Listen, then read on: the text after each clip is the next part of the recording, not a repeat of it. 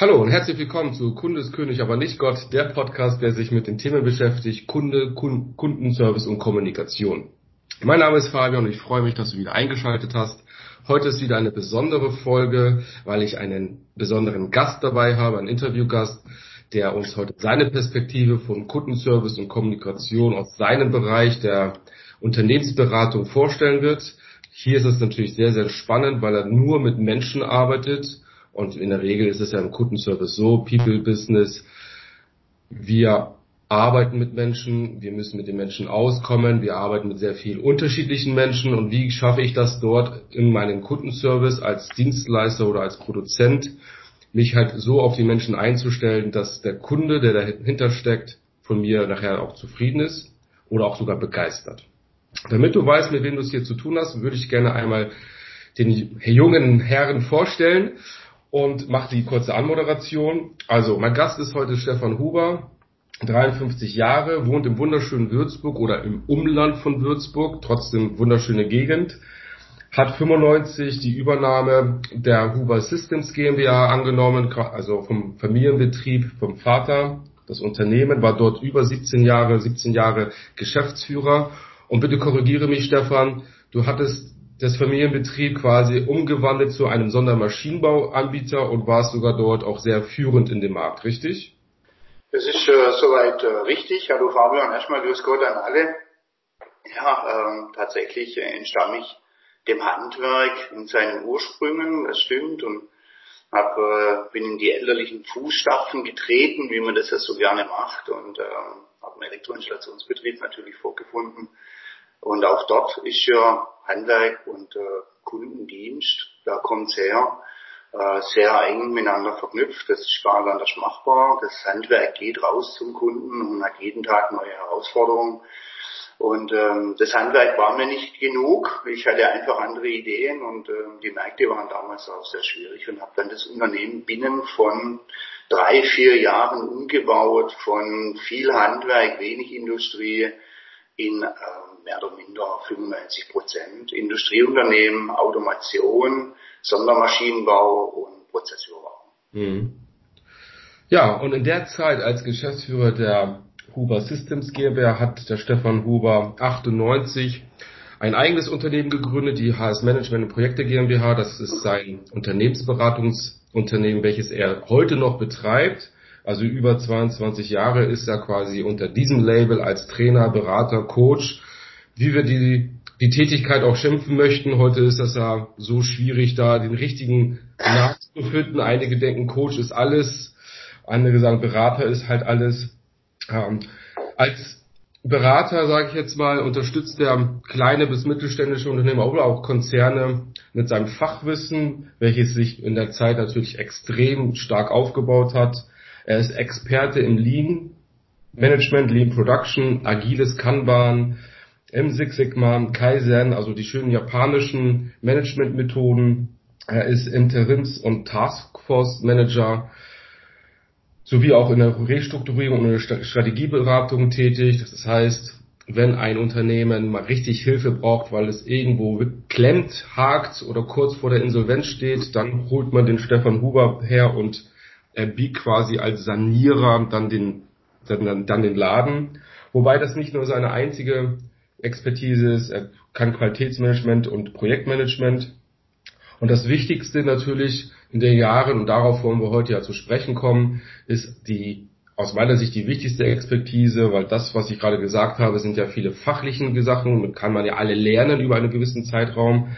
Aber ich denke, was ihn so erfolgreich macht, ist einfach der Umgang mit Menschen, weil es nämlich schafft, in seiner Beratungsleistung im Unternehmen dafür zu sorgen, dass die Menschen, die dort mit ihm zusammenarbeiten, mit einer höheren Qualifizierung aus dem Beratungsprojekt rauskommen. Er entwickelt quasi seine Kunden weiter, fördert und motiviert sie. Und das hat quasi zur Folge, dass nach einem Jahr, als ein Projekt abgeschlossen ist, hatten wir gerade im Vorgespräch besprochen, wir hatten einen gemeinsamen Kunde, da hatte ich mit ihm zusammen ähm, agiert, er war ein Berater für mich dort wir haben ihn angerufen und gesagt, Herr Huber, wann sind Sie mal wieder in Hamburg? Wir müssen noch unser Jahres, das Projektabschluss, die, ja, die Projektabschlussfeier machen. Und das ist auch schön, wenn der Kunde den Berater nach knapp einem Jahr Pause immer noch im Hinterkopf hat und sagt, wir müssen da noch was nachholen und ihr Name ist häufiger gefallen. Also darum geht's halt, der Umgang mit Menschen und wie schafft man das im Rahmen der Dienstleistungserbringung, die jetzt der Stefan Huber leistet, einen Top-Kundenservice herzuleiten. Also, vielen, vielen Dank, Stefan, dass du da bist. Ich freue mich auf die nächste Stunde mit dir und ähm, ja, danke, dass du da bist und dir die Zeit genommen hast. Jo, geh mal rein. Geh mal rein. Der Podcast beschäftigt sich ja mit Kundenservice und Kommunikation, also alles, was sich um den Kunden dreht. Und wir möchten gerne, also auch der Hörer und so wie auch ich, einfach mal deine Perspektive sehen und hören, wie du das so wahrnimmst, was, wie du das annimmst und umsetzt. Du bist ja jetzt schon sehr, sehr viele Jahre als Berater unterwegs, hast schon viele Menschen kennengelernt, warst selber Geschäftsführer, du weißt auch quasi aus dem oberen Management, mittleren Management, wie die Zusammenhänge passen, aber auch aus der, aus der Produktionshalle heraus. Und die erste Frage, die ich dir gerne stellen möchte, ist, was heißt eigentlich für dich Kunde und wer ist dein Kunde? Also erst aus heutige Sicht. Ne? Du bist ja Unternehmensberater, aber wer ist eigentlich dein Kunde? Ja, also, und was heißt das für dich? Ähm, eine Frage, ähm, wo zwei, Antwort, zwei Antworten letztendlich fordert. Das ist beides sehr komplex. Äh, gehen wir mal auf die erste Frage rein, splitten wir es mal auf. Äh, was heißt für dich Kunde? Der Kunde ist grundsätzlich äh, bei mir, jetzt mal ganz banal gesehen, mein Vertragspartner. Das kann also vom Mittelstand, familiengeführtes Unternehmen sein. Das geht hoch bis zu Konzernen, aktiengeführte Kapitalgesellschaften ähm, die einen Bedarf haben, wo sagen, wir bräuchten hier eine Expertise, wir bräuchten hier einen Rat. Das ist schon mal das eine. Das heißt, wir haben im Bereich unserer Kunden eigentlich alle überwiegend, sagen wir jetzt mal in dem Bereich, weil Deutschland ist nun mal eben sehr stark Automobil und Automobilzulieferer lastig, da bin ich überwiegend auch zu Hause. Das ist mal, schon mal das Erste. Was heißt für dich Kunde? Meine Kunden sind natürlich ähm, erstmal Unternehmen, als solches, als Konstrukt. Ähm, wer ist eigentlich mein Kunde? Und jetzt kommt, es kommt was ganz Spannendes. Der Kunde ist an und für sich nicht mein Vertragspartner. Mhm. Das ist im ersten Augenblick mal ein bisschen verrückt an, aber wenn es zur Vertragsanbahnung kommt und wir unterzeichnen dann mehrseitige Verträge, wo man Ziele miteinander definiert, dann ist das die eine Sache. Aber wenn ich die Arbeit dort aufnehme und bevor ich das mache, kommt was, immer was sehr Interessantes auch, vielleicht vorab zu dem, wenn der Kunde bei mir anruft und sagt, Herr Huber, wir hätten Sie gerne. Können Sie mal vorbeikommen? Das ist ja so mehr oder minder nach dem Telefonat zumal der erste Schritt, der getan wird. Ich gehe dann wirklich fort und sage, ich stelle mich in die Halle, in die Produktionshalle und ich möchte alleine gelassen werden. Mhm. Stunde, Stunde. Man sagen die Leute oft, Herr Huber, was soll das? Dann sage ich, weil ich dort unten die Luft atmen muss. Ich muss fühlen, was dort ist, welche Menschen das sich dort bewegen und dann entscheide ich, ob ich ihnen helfen kann oder will. Das ist schon mal was ganz Entscheidendes. Mhm. Äh, nicht wir tragen unsere Hilfe an, sondern äh, wir werden gefragt, ob wir helfen können und ich entscheide dann, ob ich dem Kunden helfen kann oder nicht dass der Kunde uns haben will, das ist das eine. Ob ich ihm helfen kann, ist etwas anderes. Also ich gehe auch nicht bedingungslos für meinen Kunden in den Auftrag rein, sondern ich entscheide ganz bewusst, will ich das und kann ich das. So, das ist mal das Erste. Wenn dann diese Vertragsanbahnung tatsächlich kommt, also was heißt für dich dein Kunde und wer ist denn schlussendlich? Schlussendlich ist nicht der CEO, der mich beauftragt oder letztendlich CMTO oder der Geschäftsführer sondern es sind ja Personen, interessierte Parteien, die mich dann brauchen in diesem Unternehmen drin. Das können Operation Manager sein, das können Betriebsleiter sein, das können ähm, Teamleader sein, was auch immer. Und nun bekommt diese Aufgabenstellung plötzlich ein Gesicht und das macht die Sache auch so schön. Ich habe ich wandle mich quasi von einem Konstrukt, einem Vertragspartner auf dem Papier, wandle mich, mich zum Menschen, mhm. habe plötzlich einen Charakter mit einer Stimme und mit seinen ganzen positiven und negativen Eigenschaften habe ich plötzlich vor mir. Und das in Tat und Wahrheit ist das mein Kunde, diese Menschen, die dann auf mich treffen, mit denen ich dann dieses Thema angehe. Auf der einen Seite der Vertrag, auf der anderen Seite die Menschen, mit denen wir das wirklich auch machen wollen. Das ist mein Kunde. In Wirklichkeit ist das mein Kunde. Also nicht die Firma an sich, sondern die Menschen, die ich dort betreue. Das ist mein Kunde. Ja, es ist halt ja interessant, weil gerade, wie du schon sagtest, es gibt aber den Vertragspartner, der mit dir rein rechtlich die ganzen Themen vereinbart und sagt, unter diesen Rahmenbedingungen können Sie jetzt gerne mit meinen Mitarbeitern arbeiten. Doch der eigentlich, der dich braucht, macht ja mit dir keinen Vertrag, sondern beauftragt jemand anderen intern. Ich brauche jemand, der mir hilft. Und dann wird das über einen Einkäufer gemacht zum Beispiel, der dann sagt, okay, wir schreiben aus, machen Sie mal bitte ein Angebot und dann unterzeichnen wir das. Ja. Ähm, du hattest ja gerade gesagt, es kommt jemand auf dich zu und sagt, wir wollen dich, wir brauchen dich, dann entscheiden, dann guckst du dir das, den Betrieb an kurzzeitig, machst eine Analyse, dann sagst ja, kann ich denn überhaupt helfen? Wie ist das? Es gibt jetzt auch wieder eine ähnliche Frage, die hat auch zwei Antworten letztendlich mit sich gibt wie gewinnst du denn die Kunden? Und für mich ist es einfach zu sehen, nicht jetzt aus dem vertrieblichen Sinn im, im Fokus, weil wir kennen ja auch Marketing, Internetseite, Online-Marketing, kann man ja heute machen, oder man lernt irgendwo welche kennen auf einer Veranstaltung oder Bahn und dann geht man sofort ans Telefon zwei Tage später und sagt, wir haben mal drüber gesprochen. Also man geht da sofort dann in die Verkaufsgespräche rein. Da gibt es ja genügend Beispiele auf dem Markt, die sagen, ich verkaufe mich jedes Mal und hole mir da auch dementsprechend sehr, sehr viele Aufträge und baue daraus ein kleines Unternehmerteam auf. Ähm, eine Sache, also gibt es einen Bereich, wie du zum Beispiel rein Marketing, vertriebstechnisch Kunden gewinnst, aber für mich sogar wichtiger zu sagen, wie gewinnst du die Kunden für dich persönlich, weil du schon gesagt hattest, ähm, der Auftrag bekommt erst dann ein Gesicht, wenn du deinen richtigen Kunden vor Ort siehst, in Form von Teamleiter, Betriebsleiter etc. Und von dir, dann kommen ja quasi die beiden Parteien aufeinander. Und wie schaffst du es, dass die Kunden dann dich auch annehmen? Weil ich glaube, es ist relativ schwierig. Teilweise ist es entscheidet jemand anders, dass du kommst und dann wirst du jemanden vorgesetzt und sagt, hier, den habe ich mal reingeholt, der Herr Huber, der kommt hier rein und hilft dir jetzt, lieber Mitarbeiter, dass du deinen Job besser machen kannst. Verstehst du, worauf ich hinaus will? Ja, genau. Also ja, tatsächlich auch wieder zwei steckt in der Frage zwei Antworten drin. Das erste machen wir mal äh, das rein marketingseitige. Außer Frage gibt es Portale, wo sich äh, Menschen wie, wie, meine Sorte drin rumtummeln. Das sind Interimsportale, wherever. Das ist alles recht schön und gut. Man kann sich da auch bewerben und äh, kommt dann in, in, in Longlists oder Shortlists rein und irgendwann kommt es halt zur Vorstellung. Die, die Grand aller Aufträge, die ich tatsächlich äh, abwickle, entstammen einer Empfehlung. Also das, äh, es gibt Unternehmen, die mich einfach kennen. Zum einen, die sagen äh, aus dem Bedarf heraus, wir haben jemanden, der dort helfen kann und dann komme ich tatsächlich ins Rennen. Oder im Markt draußen entsteht ein Problem und jemand im Unternehmen sagt, ich habe da einen kennengelernt in einem anderen Projekt, wenn der kommt, der kriegt das hin. Den habe ich kennengelernt in seiner Arbeitsweise. Wenn der das anfasst, können wir uns sicher sein, dass es am Schluss auch funktioniert.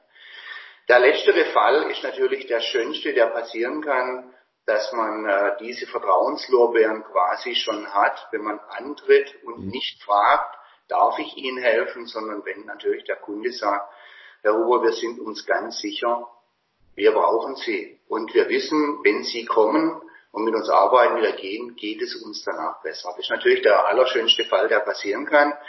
Aber es bedarf natürlich, ähm, das ist kein Marketingkonzept, sondern es bedarf etwas ganz anderes. Und damit kommen wir auch schon in die, in die zweite Antwortstellung hinein. Wie gewinne ich den Kunden eigentlich für mich? Und somit ist eigentlich vor dem Auftrag, nach dem Auftrag und nach dem Auftrag auch wieder vor dem Auftrag. Wenn ich in einen Auftrag hineingehe und ich habe mit Charakteren zu tun, dann lasse ich mich auf diese Menschen dort ein. Das heißt, ich lasse die mal reden. Ähm, jeder Charakter ist anders. Ich treffe ja auf Befindlichkeiten. Man nimmt jetzt mal ein Beispiel heraus. Ähm, es läuft nicht gut und man holt jetzt äh, jemand wie mich ins Unternehmen rein und sagt, der muss jetzt her, der muss da helfen. Diese Situation im Unternehmen, dass es nicht gut läuft, wurde durch etwas ausgelöst in aller Regel, so unschön dieses Wort auch ist, durch Versagen. Durch Fehlentscheidungen, durch Versagen, durch Befindlichkeiten, ähm, durch Dinge, dass Personen an Stellen gesetzt worden sind, wo sie ihrer Arbeit nicht gerecht werden konnten. Und mit diesen Menschen habe ich aber auch noch zu tun. Das heißt, ich komme ins Unternehmen rein und dann kriege ich einen Charakter vor mich hin platziert, Herr Huber, helfen Sie Person X und Person X hat unter Umständen vorher versagt. So, und jetzt kommen wir natürlich in ein Spannungsfeld rein, was ja ein Wahnsinn ist. Diese Person weiß, der ist mir vorgesetzt worden, weil ich es nicht besser konnte. Und sehen das erstmal als wahnsinnige Kritik. Mhm. Und sehen mich als Gefährdung ihrer eigenen Person durch, äh, der nimmt mir meinen Job weg, äh, der zeigt jetzt allen, wie, wie ich versagt habe, der macht jetzt Schnick, Schnack, Schnuck und dann wird es funktionieren und wie dumm stehe ich dann da, krieg selber viel Geld, habe mir das erkämpft, erarbeitet diese Person und jetzt kommt hier einer damit müssen wir natürlich als Berater auch umgehen und jetzt kommt tatsächlich was ganz, äh, ganz, ganz, ganz Besonderes. Wir müssen uns einlassen auf diese Leute. Man muss die einfangen. Man muss ihnen erstmal klar machen, dass wir nicht der Feind sind, sondern eigentlich der Freund. Und dass ähm, wir nicht über Fehler reden und dass wir auch nicht äh, Fingerpointing hier machen und hier die Leute an den Pranger stellen und erschlagen am Hoftor, sondern dass wir helfen wollen und äh, lassen uns auf dieses Thema auch ein und das ist ganz wichtig und da kommt es auch, wie gewinnst du den Kunden jetzt für dich? indem ich äh, eben nicht verletzend werde. Da kommt die alte Schule, die wir mal gelernt haben. Möglichkeit, Respekt, Einfühlungsvermögen. Man, man lässt sich auf diese Leute ein, man sagt wenig und hört viel zu und gibt den Leuten etwas, was sie vorher nicht mehr hatten. Die hatten ja Angst in dem Augenblick, wo ich aufgetreten bin. Da tatsächlich bekommen gestandene Männer da mit der Angst zu tun. Mhm. Diese Angst müssen wir auch nehmen und sagen, du brauchst äh, mit mir keine Konkurrenz zu sehen, sondern ich bin dein Partner. Mhm. Ja, ich helfe dir, äh, ich frage nicht, warum du das so gemacht hast, sondern wir zeigen es einfach gemeinsam auf, wie man es besser machen kann. Und wenn ich gehe, jetzt kommt's, irgendwann werde das Unternehmen ja verlassen wieder. Ich mache ja nur einen Managementjob auf Zeit. Dann muss das ja weitergehen. Und wenn ich jetzt diese Leute verbrennen würde, dann wäre das ja so, dass solange ich da bin, würde es funktionieren. Wenn ich gehe, funktioniert es nicht mehr und das ist falsch. Wir Berater haben die Aufgabe, schnell die Leute auf Kurs zu bringen und sie in eine Position zu bringen, dass sie ohne uns diesen Job hervorragend machen können. Und das ist eben, wie gewinnen wir die Kunden für uns, indem wir uns in sie hineinfühlen. Und nur aus diesem heraus, Fabian, entsteht am Schluss auch das, dass man uns wieder empfiehlt. Mhm. Sagt, wenn der kommt, keine verbrannte Erde und alles war besser und wenn der kommt, ist danach auch richtig gut. Und nur so wird man aus der Empfehlung heraus quasi Kunden wieder für sich gewinnen können. Ohne dass man hier jetzt draußen im Netz Dinge behaupten muss, um attraktiv zu sein. Wir sind attraktiv, weil die Leute uns wollen und nicht, weil wir uns auf einer Homepage gut verkaufen. Ja. Das sind zweierlei Geschichten. Ja, sehr interessant, weil das denke ich halt auch und genau das, was du gesagt hattest, diese alte Schule, Respekt, Einfühlungsvermögen, Wertschätzung, Anerkennung, das ist ja, was ja schon vor tausenden von Jahren auch die großen Philosophen, Sokrates, Aristoteles, die, haben das ja damals ja auch schon alles gepredigt. Gerade Sokrates, der immer gesagt hat, ähm, wenn er in ein Gespräch reingeht, ähm, das, was er, das Größte, was er vermeiden möchte, ist ein Nein zu bekommen und seinen Gesprächspartner zu kritisieren. So, weil er sonst nicht in Gespräche reinkommt. Ne? Das ist, also diese, diese Schule, die ist ja nicht neu und nicht erst aus den, was weiß ich, 40er, 50er, 60er Jahren, sondern die ist ja schon so ewig alt. Doch ich habe manchmal das Gefühl, dass viele Menschen das einfach nicht mehr mitbekommen, wie man damit umgeht, gerade in geschäftlichen Beziehungen, um diese Kundendienstleister, Kundenlieferantenbeziehungen erfolgreich, nachhaltig, gut und gesund aufzubauen. Ne? Mhm. Ja. Da kommen wir quasi direkt auch schon in die Anschlussfrage, weil wenn ich sage, okay, du arbeitest da sehr stark über Empfehlungsmanagement, das heißt, wenn du es geschafft hast, A, einen guten Job vorzumachen und ähm, dich sogar mit den Leuten sehr gut verstehst, dass da eine gute, gute, gesunde Beziehung entsteht, ähm, wie gehst du denn jetzt zum Beispiel da rein und was heißt für dich dann auch Kunden, was, was, ja, was heißt für dich Kundenorientierung? Was bedeutet das für dich? Weil ich habe jetzt schon rausgehört, du bist ja schon sehr fokussiert und stellst den Kunden in den Mittelpunkt. Doch ich habe die Erfahrung gemacht, dass Kundenorientierung zwei Gesichter hat, je nachdem, welche Perspektive man einnimmt in der Kundenbetreuung. Und da wäre ich ja hochspannend daran interessiert und ich denke auch der Zuhörer, was deine Perspektive auf den Begriff Kundenorientierung ist? Ja, äh, dieses Wort Kundenorientierung, da stecken ja mehrere Sachen drin. Also sich am Kunden zu orientieren, ist ja schon mal was sehr Spannendes. Ähm, der Kunde ich vorhin gesagt, ich bin jetzt seit 98 in der Beratung drin. Äh, Kunden verändern sich permanent. Wir, wir haben den ganz neuen Hype jetzt, dass wir in diese No-Boss-Kultur hineingehen wollen. Mhm. Nehmen wir jetzt mal zwei Bilder, die wir vor Augen haben. Ähm, sich eine Position im Unternehmen erkämpfen mit tollem Büro, Anzug, Krawatte, ähm, Vorzimmerdame, tolles Auto, hierarchisch nach unten im Diktat des Unternehmens zu führen.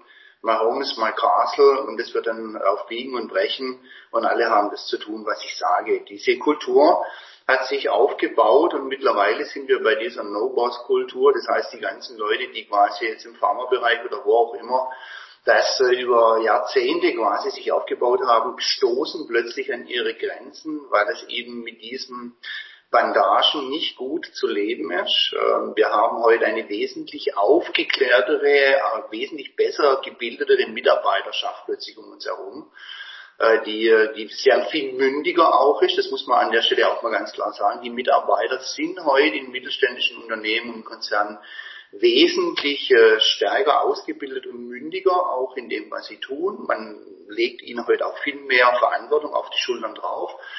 Da rede ich jetzt mal nicht äh, von der Putzfreundin, die sehr, sehr wichtig im Unternehmen ist und die wir auch schätzen und ehren und äh, der wir ihr alles Gutes tun, was, was wir nur tun können. Ich rede jetzt mal von der jungen äh, Schar von Ingenieuren, die wir brauchen, um Deutschland tatsächlich als Standort weiterhin im globalen Markt halten zu können.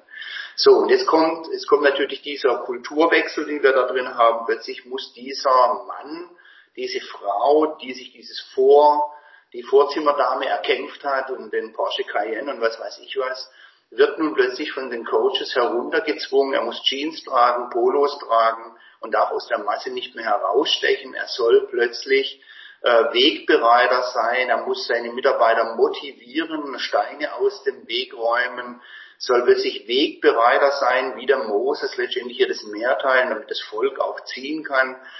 Äh, das ist eine ganz andere Denkweise. Und äh, dieser Wandel, den wir da permanent mitbekommen, dem haben wir uns eine Kundenorientierung natürlich auch zu stellen. Ähm, äh, kleine, kleine Anekdote, vor drei Jahren wäre es ein Unding gewesen. Wir sind beide drei Tage Bartträger, nicht ausgebildet. ja. Das hat sich so entwickelt. Wäre für uns beide vor drei Jahren ein Unding gewesen, dass wir zu unseren Kunden gehen und hätten letztendlich einen drei Tage Bart gehabt. Ähm, es war vor fünf Jahren ein Unding, ohne Anzug und Krawatte ein weißes Hemd bei unseren Kunden aufzuschlagen als Berater. No-go. Das wäre undenkbar gewesen. Äh, heute gehen wir mit, äh, mit, äh, ja, mit Hemd ohne Krawatte, wir gehen mit drei Tagesbad, wir gehen in Jeans, aber mit Sakko, wir sind immer noch gepflegt angezogen, aber sind lang nicht mehr in dieser Steifigkeit unterwegs. Mhm. Wir mischen uns heute anders in unsere Kunden hinein sind oftmals gar nicht mehr als Berater als solcher erkennbar. Ne? Den Berater hat man erkannt, ja, der war nicht digitalisiert. äh, das machen wir heute nicht mehr. Und das ist eben, das gehört alles mit zu dieser Kundenorientierung. Wie verändert sich das Kundenumfeld und wie müssen wir uns verändern, dass wir dort nicht unangenehm auffallen, sondern dass wir eins werden dort mit dieser Kultur, die dort vorherrscht. Mhm. Dieser Wandel ist zum einen spannend und dann haben wir natürlich unterschiedliche Geschwindigkeiten bei unseren Kunden. Wir haben Kunden dabei, die sind unheimlich trendy, was das angeht, die sind schnell dabei und es gibt welche, die sind natürlich oftmals familiengeführte Unternehmen, wo der Gründer noch vorne dran sitzt, der Geschäftsführer, der Ingenieur, der Meister, der das mal aus dem Nichts heraus aufgestampft hat und heute 1000, 2, 3, 4000 Leute hat, die gibt's ja noch. Die sind jetzt alle so im Generationswandel drin, dass die Jungen hinterherziehen. Und wenn du natürlich so einen altgedienten Silberrücken hast, der will das anders. Und ja. das müssen wir erkennen und das ist Kundenorientierung. Kundenorientierung ist, dass wir uns auf den Kunden sehr, sehr schnell einstellen können, ohne unangenehm zu sein. Ja. Das ist Kundenorientierung. Un unkompliziert, angemessen, ungehemmt. So muss Kundenorientierung funktionieren. Und da muss man den Weitblick auch dafür haben, wie diese Unternehmen ticken. Wenn ich heute äh, nach Basel runtergehen würde in den Pharmakonzern, habe ich mich ganz anders zu bewegen in diesem Umfeld, wie wenn ich jetzt nach Sindelfingen fahre zum großen OEM. Dort habe ich mich auch in einer gewissen Art und Weise zu bewegen und mich dort zu verhalten. Kodex, was man auch erwartet. Ja. Ja. Ja, sehr interessant, sehr spannend. Ähm, genauso wie du sehe ich das ja genauso. Es gibt der Kunde und die Orientierung. Und selbst wenn wir mal den Duden nehmen, was heißt denn Orientierung? Sich an etwas entlanghangeln, sich an etwas festhalten, ähm, an äh, ausrichten im deutschen Duden. Äh, in der Schweiz sieht das schon wieder anders aus. Da heißt es jemanden informieren. Ne? Also da ist Orientierung eine andere aus, aus, Aussage. Aber im deutschen Raum ist es halt, dass ich ja mich an etwas entlanghangel. Doch die Erfahrung, die ich gemacht habe in den letzten 20 Jahren häufig war, Kundenorientierung heißt, Kunde hat immer recht. Kunden, und wir tun, was der Kunde sagt, weil wir uns an den Kunden orientieren. Ja. Und ähm, genauso wie du sehe ich das ja genauso, sagen, nein, ich, ich passe mich an, wie bewegt sich der Kunde, was will er haben. Und dann noch zu sagen, okay, du möchtest etwas von mir haben, eine Dienstleistung, du hast ein gewisses Problem, ich gucke mir das mal an, du hast deine eigenen Vorstellungen, wie man das lösen kann, ich orientiere mich auch daran, doch ich passe, ich oder ich pflege und gebe auch meine Erfahrung, meine Ideen und meine Kreativität mit hinein, um daraus quasi die beste Lösung zu schaffen. Also es ist genauso, was ich heutzutage auch sehr stark vermisse, dass viele ähm, das halt einfach nicht so leben, weil sie auch nicht fragen, was der Kunde eigentlich gerne haben möchte oder sich auch nicht trauen, mal ihre eigenen Ideen mit einbringen zu können. Ähm, wenn man jetzt darauf aus ist und ähm, sagt, okay, du hast jetzt deine Kunden definiert, du hast sie auch für dich gewonnen, du hast über das Empfehlungsmarketing, das du dir aufgebaut hast, weil du einen guten Job machst, weil du eine gute Beziehung mit denen eingehst, weil du dich auch an die, an die Kunden entlang hangelst, du orientierst dich an die Wünsche und Bedürfnisse. Ähm, wie gehst du jetzt be bewusst in die Kundenbehandlung ein? Also ich habe jetzt schon einiges gehört, was du gesagt hast, also dass du mit Respekt und Wertschätzung arbeitest, dass du dich nicht als Feind, sondern als Partner siehst, sondern da gibt es aber noch so Dinge, die du bewusst tust, um jetzt in die ich sag mal, in die positive Behandlung des Kunden einzusteigen, damit du eine gute, gesunde Beziehung aufbaust und auch aufrecht erhältst. Machst du was bewusst oder ist es bei dir schon so drin über die Jahre hinweg, dass das einfach unbewusst ist oder bist du vom Typ her einfach jemand, der es, den es einfach ist, gute und gesunde Beziehungen zu Menschen aufzubauen? Es gibt ja welche, die haben es einfach im Blut durch ihre Art und Weise. Also vom Aufbau her äh, ist natürlich so, ähm, wir funktionieren alle mit Chemie und manchmal passt sie und manchmal passt sie nicht. Das äh, wäre vermessen von mir zu behaupten, dass in, egal welches Unternehmen, wo ich reinkomme, finde ich nur tolle Menschen und kann mit allen gut. Das stimmt natürlich nicht. Äh, ich komme in Unternehmen rein und ähm, äh, kämpfe natürlich gegen Feindbilder an, äh, ich kämpfe gegen Befindlichkeiten an, ich kämpfe gegen, Befind ja, gegen Befindlichkeiten, gegen Vorsätze natürlich auch an und stelle natürlich auch fest, dass die eine oder andere Person einem Unternehmen auch gar nicht gut tut. Also die mhm. quasi ruinös sind für dieses Unternehmen. Und ähm, dann hier natürlich herzugehen und sagen, du kannst mit allen äh, schönes Gesicht und Shake Hand machen, das muss im Beratertum, gibt es auch eine zweite Seite der Medaille. Und die ist natürlich sehr grausam, manchmal auch sehr hart, weil sie sehr ehrlich ist. Also wenn wir feststellen, dass jemand partout diesem Unternehmen und den Mitarbeiterinnen und Mitarbeitern nicht gut tut, also das Unternehmen wirklich nachhaltig schädigt, dann muss man da auch einen anderen Kurs fahren und muss auch mhm. sehr deutliche Worte dann, also immer noch angemessen, aber sehr deutliche Worte auch bringen. Und mit denen werden wir auch nicht eins werden können. Also wir können diese Leute mit Sicherheit verstehen, warum sie so handeln. Das müssen wir auch. Wir müssen in unserem Aufbau erkennen, wer, wer handelt eigentlich warum, haben wir ihn überfordert ja, Peters-Prinzip, was wir beide erkennen. Ähm, hat sich da einer reingemogelt. Ähm, es gibt auch Leute, die sind äh, aus, aus anderen Begebenheiten her also buchstäblich traumatisiert, die, die können gar nicht aus ihrer Haut raus, die würden das vielleicht auch gerne anders machen, aber das, was sie machen, ist einfach falsch fürs, fürs Unternehmen. Da muss man halt auch hier reingehen und dann auch mal sagen, Leute, so funktioniert das nicht. Die Person muss an der Stelle weg. Vielleicht kann man sie an anderer Stelle besser einsetzen, aber an der Stelle muss er halt weg. Ähm, grundsätzlich der Aufbau ist schon so, dass man äh, binnen kürzester Zeit sagen kann, ich kann mit diesen Leuten oder ich kann nicht. Also mhm. Beziehung funktioniert wie im täglichen Leben auch. Äh, wenn ich in die Gesichter schaue, wenn ich in die Augen schaue, wenn ich den ersten Klang der Stimme höre, weiß ich, ich kann mit diesen mit dieser Person sehr gut oder ich kann es halt nicht. Und äh, jetzt kommt auch das Thema wieder des Beraters oder der Kundenorientierung oder eben in was auch immer, wie man das jetzt nennen will. Wenn ich feststelle, dass ich mit einer Person nicht kann, dann arbeite ich eben an mir. Also ich kann jetzt nicht sagen, wenn der Vogel sich nicht umstellt, dann wird es mit uns nichts werden. Das wäre der falsche Ansatz, sondern ich muss halt sagen, ähm, wenn mein Kunde kein Einsehen für seinen Mitarbeiter hat und ihn auf dieser Position behalten möchte, was kann ich bestmöglich tun, um diesen Menschen auf einen guten Kurs zu stellen? Also mhm. nicht, nicht mich, und jetzt kommt's, nicht mich in den Vordergrund zu bringen, sondern eben diese Person. Wie kann ich diese Person tracken, dass es besser ist wie vorher? Es wird wahrscheinlich nie gut werden, aber dass es zumindest mal besser ist. Der Aufbau äh, bei einem Kunden funktioniert immer darin, dass wir Berater uns herausnehmen, aufmerksam sind und viel zuhören und dann die Leute tatsächlich kategorisieren und sagen, wie tickt der, wie tickt der, wie tickt der. Und es gibt da auch, ich würde sagen, kein Erfolgskonzept, wo man sagt, wenn du mit den Leuten so umgehst, wird es immer funktionieren. Nein, also es gibt Leute, mit denen kann man einen schönen Scherz machen und denen kann man sehr nahe treten, auch körperlich sehr nahe treten, indem man mal äh, tatsächlich Schulter Schulter steht und sich mal was ins Ohr zuflüstert, wo signifikant wichtig wäre und der das versteht und nickt und annimmt. Und es gibt Leute, die würden diese Nähe als bedrohlich empfinden. Da darf man das dann halt auch nicht machen. Mhm. Und ähm, wie betreue ich meinen Kunden? Ich betreue meinen Kunden so, dass ich jeden einzelnen Charakter versuche zu ergründen und das möglichst schnell. Als Berater muss ich das schnell machen, muss schnell sehen, wer tickt wie und wie erhalte ich mir diese Beziehung, indem ich die Menschen dort möglichst natürlich nicht vor den Kopf stoße.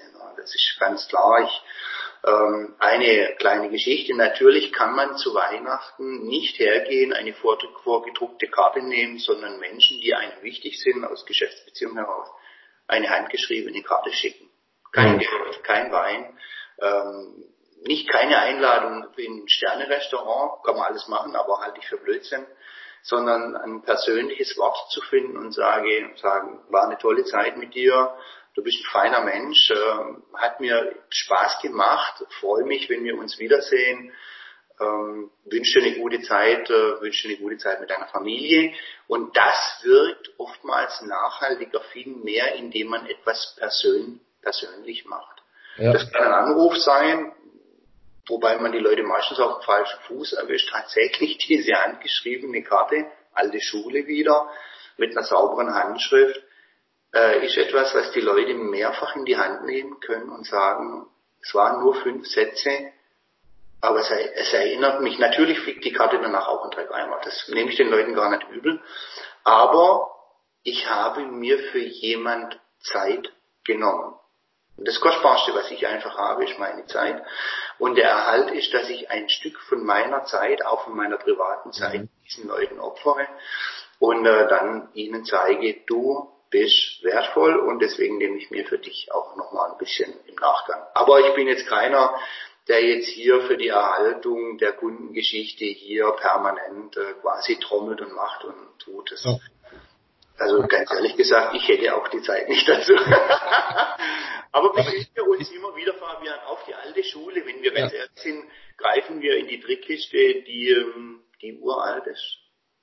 Aber schön, dass du gerade mit dieser, mit dieser ähm, Weihnachtskarte oder diesem Beispiel, da nutzt du ja nun bewusst oder unbewusst schöne psychologische ähm, Auswirkungen, sage ich jetzt mal. Weil A, wenn du eine Karte verschickst, nimmt jemand das Ding in die Hand. Er kann quasi mit seinem Sinn, mit seinem Tastsinn das erleben. Oh, ich habe eine schöne Karte, wenn die noch sogar hübsch aussieht, dann sieht er die sogar.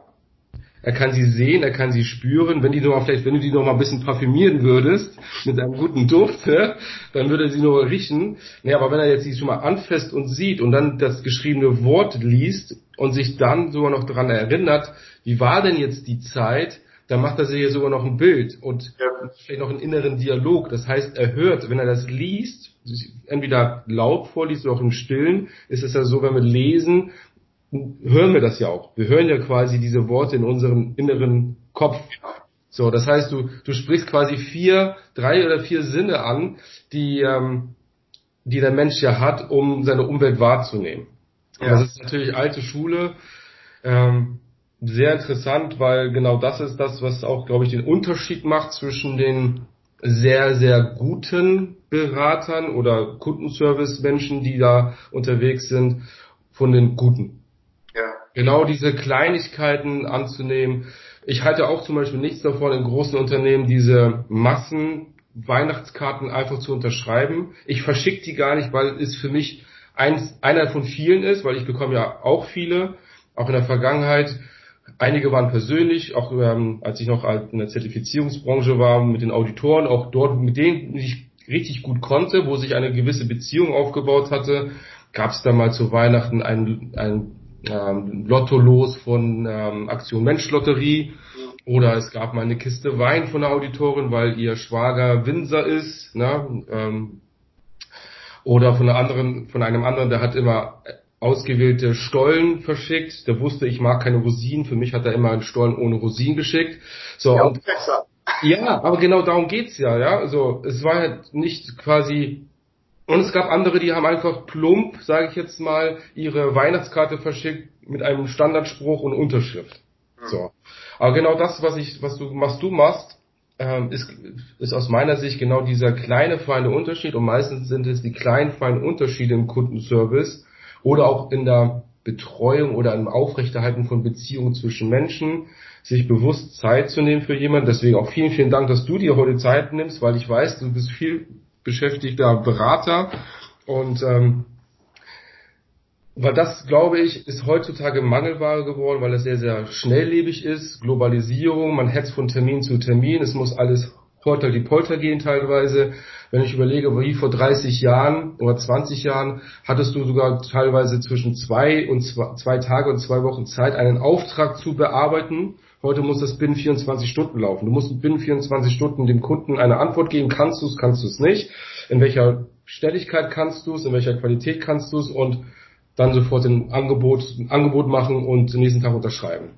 Und das war früher halt nicht so, weil natürlich auch durch die Globalisierung, ähm, gerade jetzt in unserem europäischen, deutschsprachigen Raum, es ja gar nicht so viele Mitbewerber gab. So, in jedem Markt hast du ja x Wettbewerber für dieselbe Dienstleistung oder für dasselbe Produkt, was angeboten wird. Und du hast aber auch dementsprechend gleich auch wesentlich mehr Kunden, die du gewinnen kannst. Also das ist halt die Qual der Wahl. So. Und deswegen wollen einige sagen, ich bin schneller, ich bin besser, ich bin hübscher. Und ich glaube einfach, dass wenn wir im Kundenservice irgendwas anderes machen als alle anderen, wenn wir da, wenn der Preis gleich bleibt, wenn die Qualität gleich bleibt und der Kundenservice gleich bleibt, dann sind wir austauschbar als Dienstleister. Weil dann sagt jemand, da ist jemand, der ist günstiger als Sie, 200 Euro, dann bekomme ich dieselbe Qualität, dieselben Kundenservice, aber günstiger, dann ist er weg, der Kunde. Definitiv. Also rein ist für mich logisch, warum soll ich da bleiben? Aber wenn wir im Kundenservice etwas machen, was den Kunden irgendwie begeistert oder uns ähm, es dazu führt, dass er uns in sein Gedächtnis behält, dann kann der Preis ein Stückchen teurer sein, er bleibt trotzdem bei uns. Das ist eine feste Überzeugung, dass das so ist. Und das schaffst du aus meiner Sicht halt sehr, sehr gut, wie du schon äh, das ähm, Beispiel von heute ähm, Morgen, als wir vorher angefangen hatten, dass der Kunde anruft und sagt, Herr Huber, wann sind Sie denn mal wieder in Hamburg? Wir müssen noch unbedingt diese Abschlussfeier machen. Das ist denen so wichtig und sie wollen dich halt einfach sehen, ja. weil du etwas anders gemacht hast als alle anderen. Ne? Also nochmal auf dieses Thema einzugehen, ähm, ich gehe mit meinen Kunden halt in eine Beziehung. Also ja. Wort ist mal ganz wichtig, dass man sich das mal, ne, das wird heute so abgedroschen. Wir beide kennen natürlich auch Unternehmensmodelle, wo es heißt, wir holen den Auftrag rein in der Beratung und dann ist wichtig, dass wir Geld verdienen und nacheinander wird es durchgeklatscht nach Schema F und dann muss das nächste her. Ja. Ähm, in meiner Branche ist das der falsche Ansatz. Ich weiß, dass es Heerscharen von Beratern gibt, die genauso ticken. Ja. Ich komme rein, setze mich hin, arbeite es ab, knall in die Analysen, ob sie können oder nicht, mir doch egal, stelle eine Rechnung und verschwinde wieder. Falscher Ansatz. Äh, ein sehr guter Geschäftsfreund von mir, äh, der auch in der Branche unterwegs ist, er schreibt auch Bücher mit der Manfred, äh, ein ganz toller Mensch, der hat mal gesagt, Stefan, wenn ich in eine, wenn ich in eine Beratung hineingehe, gucke ich, dass ich so schnell wie möglich wieder rauskomme. Ja. Ich sage, Manfred, hast du Angst? Und dann sagt er, nein, schau. Ähm, und jetzt kommt das Schöne, die Leute holen mich, weil sie ein Problem haben. Da gibt es eine Aufgabenstellung und ich äh, gehe mit den Leuten dort in eine Beziehung und ich schaue, dass die ganz schnell mein Wissen bekommen, damit die sich selber helfen können. Nicht, ist nicht wichtig, dass ich das kann. Wichtig ist, dass mein Kunde das kann. Deswegen holt er mich ja. Er will ja von mir Wissen bekommen, damit er es danach kann. Und dann merkt er mit wenigen Einsätzen, dass er sich helfen kann und ist erfolgreich und dann verschwinde ich wieder. Und das Schöne ist, dass die mich immer wiederholen, weil die sagen, das können wir uns leisten. Der ist keine acht Wochen da. Der ist mhm. Fünf Tage da. Aber dann können wir uns helfen. Und das ist natürlich etwas ganz anderes mit in Beziehungen gehen. Das ist nicht, wir schauen, dass wir den Kunden letztendlich äh, so viel Geld abknöpfen, wie es nur geht und solange uns dort einmischen wie, nein. Das ist vollkommener Blödsinn, das ist auch falsch. Wir gehen mit dem Kunden in eine Beziehung und unsere Aufgabe ist, dass es dem Kunden danach besser geht wie vorher. Wir werden für diesen Zeitraum mit dem Kunden eins, weil wir eine Beziehung mit ihm eingehen. Wir nehmen seine Aufgabenstellung als unsere Aufgabenstellung und gleisen ihn buchstäblich auf und helfen, wo wir können und schauen, dass wir ihn schnell auf Kurs bringen. Das ist, äh, das ist der Erhalt einer Beziehung, weil die Leute dann sagen, das unterscheidet letztendlich im Preis-Leistungs-Verhältnis natürlich den Guten von den Schlechten. Aber da würde ich jetzt mal eine, genau einwerfen wollen. Jetzt glaube ich, gibt es nämlich genau einen Knackpunkt. Ähm, wie machen das jetzt zum Beispiel kleine bis mittelständische Unternehmen oder Konzerne, wie auch immer? Dort, wo ein Geschäftsführer ist, und da muss er natürlich so dafür Sorge tragen, dass er die Mitarbeiter, seine, sein Management so weit anleitet, dass es A, genügend Aufträge gibt, damit alle Mitarbeiter, die im Unternehmen sind, regelmäßig ihr Gehalt bekommen. Ich glaube, ein Geschäftsführer, der sagt, ich habe hier ein paar Mitarbeiter zu mit ähm, ja, zu betreuen, ich muss denen quasi einen Arbeitsplatz sicherstellen. Ich glaube, der macht sich nicht die Gedanken zu sagen, wie können wir jetzt schnell rein und äh, rein und schnell wieder raus, damit der Kunde zufrieden ist, sondern der muss ja schauen, wie kann ich so lange wie möglich das Unternehmen am Leben halten, damit meine Mitarbeiter ihren sicheren Job haben. Ähm, wie siehst du denn das da? Das ist eine, eine Zwischenfrage jetzt, weil ich glaube, das ist mir gerade so eingefallen zu sagen, ist es dann nicht manchmal auch ein bisschen schwierig für einen Geschäftsführer, der fünf, sechs, zehn Mitarbeiter, vielleicht auch 20 oder 25 Mitarbeiter hat, sich auf diese Weise auch einzustellen, sagen bewusst, ja, ich nehme jetzt mal nicht den Weg und sage, ich niste mich da lange ein, ich ähm, qualifiziere mal nicht den Kunden, ich bleibe sehr, sehr lange da, weil ich das Geld brauche, um mein Unternehmen zu, am Leben zu erhalten, weil ich nicht weiß, ob danach noch ein neues, neues Projekt kommt. Also gut, also da müssen wir drei Schritte nach hinten gehen, Fabian. Also ähm, natürlich gibt es Beratungsunternehmen, die haben ein Backoffice, die haben Leute hinten drin sitzen, die haben ihre Fixkosten, das kennen wir alles, das können wir alles hochbilden, das ähm, ist alles äh, unumstößliche Fakten, aber warum hat dieses Unternehmen 10, 20, 30 Mitarbeiter? Weil die Auftragslage es abgefordert hat. Ne? Also, ähm, Nehmen wir jetzt mal den falschen Weg. Ich bin jetzt Geschäftsführer und sage, wenn ich mir zehn Mitarbeiter hole und jeder von denen macht so und so viel äh, Euro Umsatz pro Jahr, der Mann kostet mich das, dann bleibt so viel für mich übrig, habe ich ein schönes Leben. Ja, das kann ich betriebswirtschaftlich natürlich schon so sehen, aber es ist der falsche Ansatz. Tatsächlich ist doch die Wahrheit die, dass äh, ich als Unternehmer eine Aufgabenstellung bei meinen Kunden annehme und irgendwann komme ich in die Situation, dass ich sage, entweder fehlt mir die Qualifikation, also ich kann diese Bandbreite nicht abdecken, ich hole mir noch jemand ins Haus, der mich ergänzt, mhm. oder ich habe so viel von meiner Qualifikation gar nicht übrig, meine Ressource geht mir aus, ich hole mir Leute rein, um das letztendlich mit abdecken zu können, weil ich mehr Anfragen habe, wie ich letztendlich an Kapazität entgegenstellen kann. Mhm. So, wenn ich mehr Anfragen habe, wie ich Kapazität habe, bin ich in einer sehr schönen Position. A, kann ich mir meine Aufträge natürlich dann raussuchen. B, ist es natürlich so, dass ich sage, ich kann lukrativ arbeiten. Äh, diese Situation, die du gerade heraufbeschworen hast, dass ich sage, aber ich muss diese Aufträge so aufnehmen, weil ich die Leute habe, dann stimmt etwas mit der Planung nicht. Okay. Ähm, de facto ähm, sollte man sich nie in der Branche ja mehr Kapazitäten schaffen, wie ich tatsächlich Markt habe. Es sei denn, ich würde aktiv den Markt erweitern. Klar, wenn ich jetzt Produzent bin und ich sage, ich möchte ein Produkt äh, draußen platzieren und ich schaffe jetzt erstmal die Ressource, um das herzustellen und dann vermarkte ich das Produkt, das ist ein Weg. Äh, ein, ein sehr bekannter Multimilliardär hat gesagt, wenn ihr, das ist self-made Multimilliardär, er ist fast schon Millionär, äh, hat gesagt, ihr macht da grundsätzlich, ihr habt, ihr habt einen Knoten im Kopf, ihr macht da was falsch.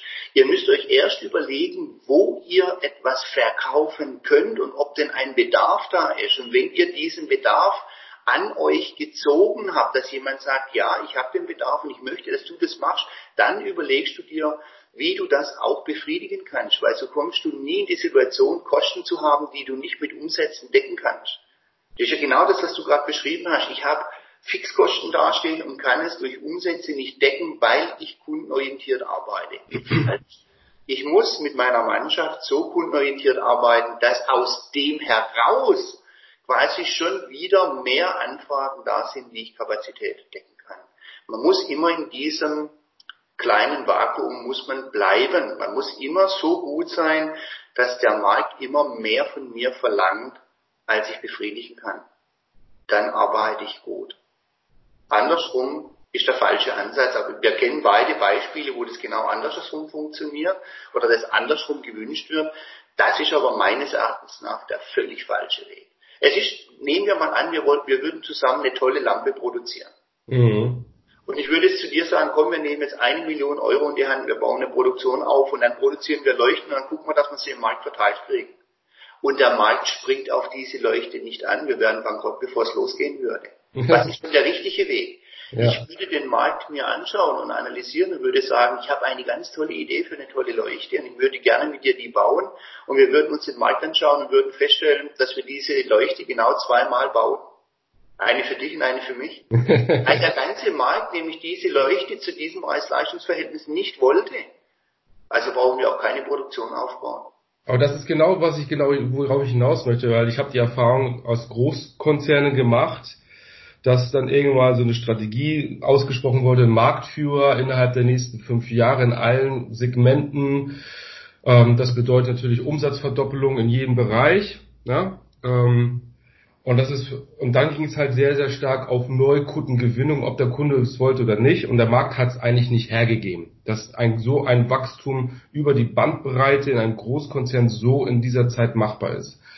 Vielleicht hätte er es hergegeben, aber der, vielleicht war der Weg ein anderer. Und das ist, dann habe ich halt festgestellt, dass der Kunde irgendwann nicht mehr Mensch war, also in der Beziehung, sondern es war nachher nur eine Nummer, so wie der Mitarbeiter, der ja auch ein Kunde für den Arbeitgeber ist, genau. auch nur eine Nummer war. Und das, da, darauf wollte ich so ein bisschen hinaus sagen, weil irgendwann kommt ja einer und sagt, ich möchte gerne das und das erreichen. Entweder kommt er ab von diesem guten Pfad, mhm.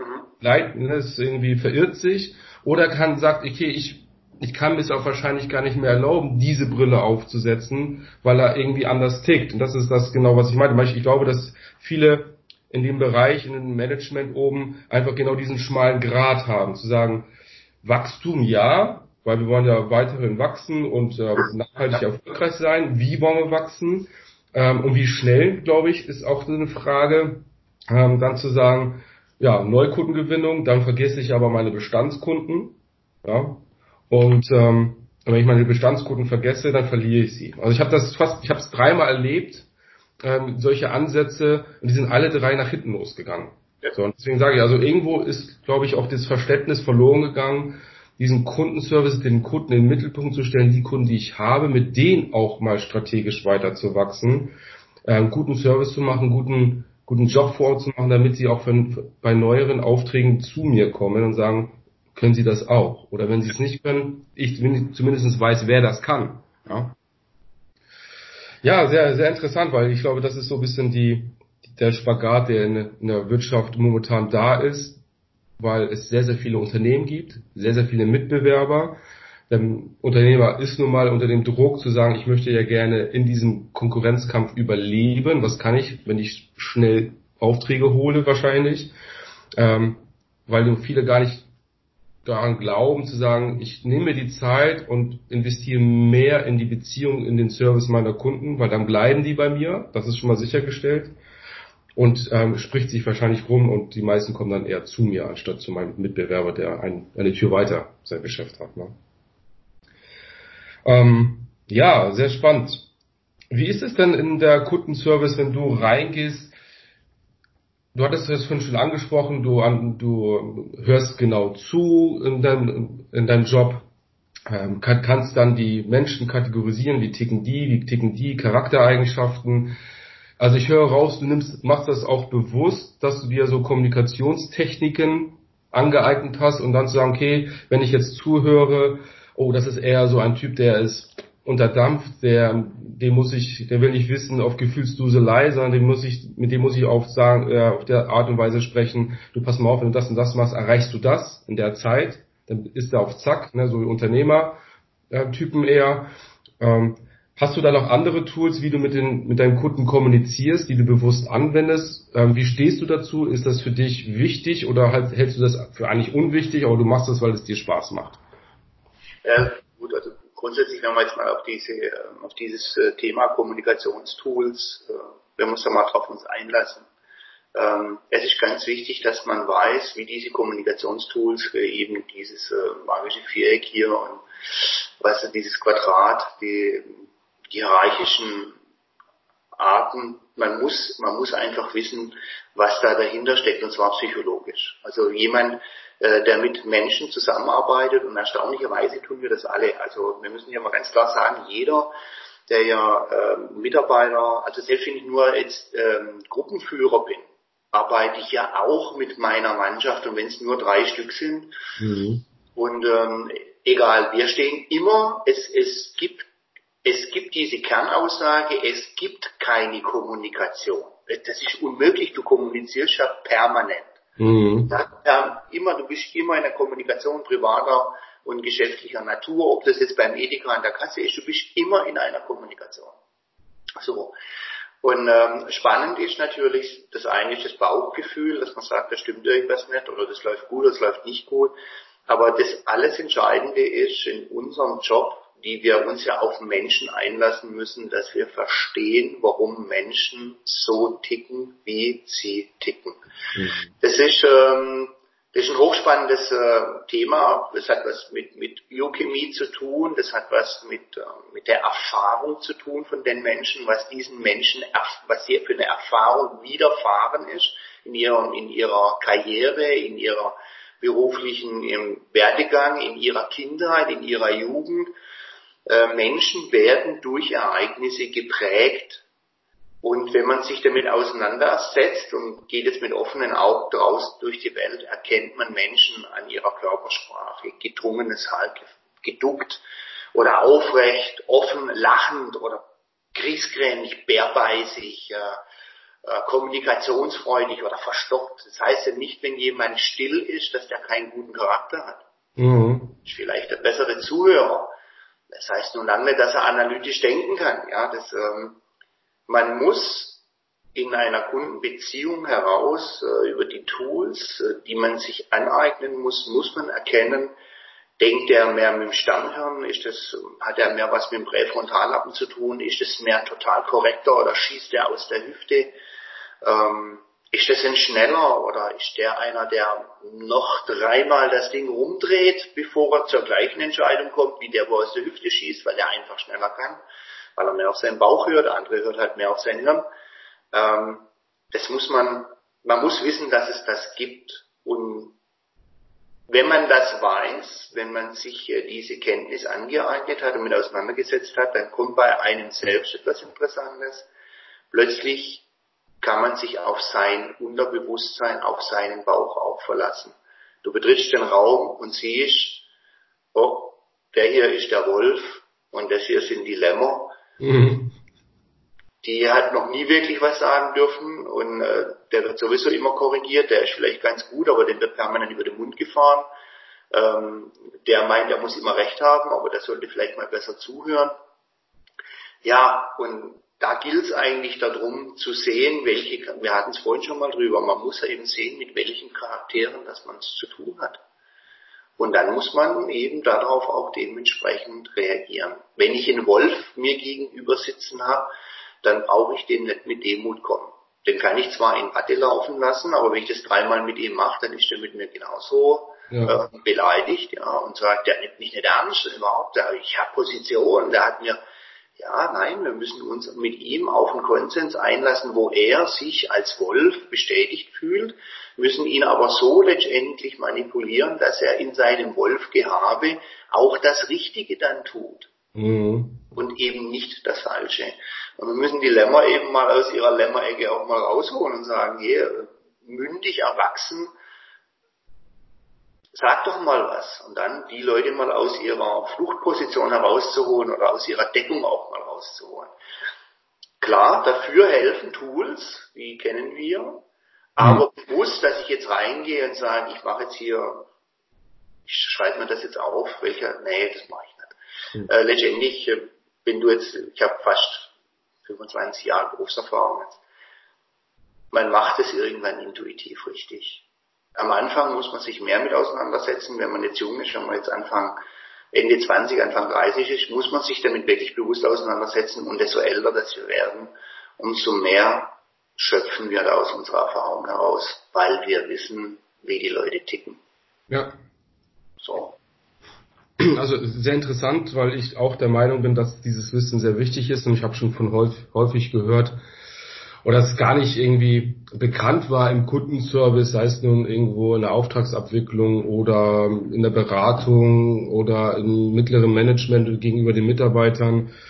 Ähm, habe einfach gemerkt, dass einige sich da gar nicht mit beschäftigen. Warum? Weil sie es A nicht wissen, dass es sowas gibt, um sich da mal bewusst zu werden, gibt nicht, wie ist das Kommunikationsquadrat aufgebaut, wie ähm, wie verhält sich die Kommunikation zwischen Sachebene, Beziehungsebene, ähm, dann die ähm, Selbstkundgabe und die Appellebene. Ähm, wie kann ich das für mich auch selber verarbeiten, was ich da mitbekomme? Wie, wie welche Charaktertypen gibt es denn grundsätzlich? Äh, und wie stark ist ein Charaktertyp denn pro Mensch überhaupt ausgeprägt? Ist das eine Mischcharakterisierung oder gibt es einen, der wirklich stark Alpha-Tier ist und es gibt welche, die aber eher so ein Mischverhalten haben, je nachdem, in welcher Situation sie sich befinden.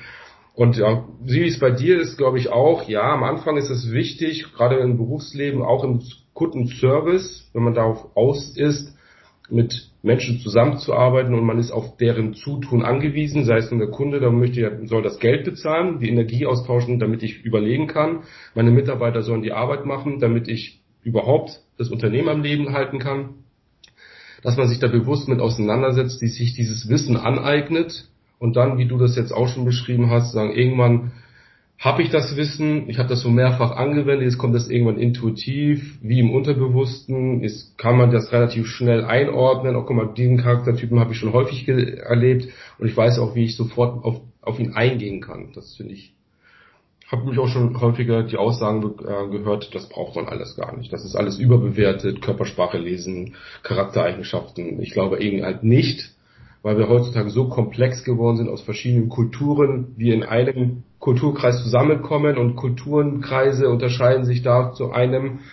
Und ähm, wie gehe ich da zum Beispiel auf ein und sagen, wie gehe ich erstmal mit meinen Mitmenschen ein? Du sprichst ja was, was, äh, was sehr Interessantes an, wo ich da nochmal äh, reingehen will in das Thema äh, mit Kulturkreisen.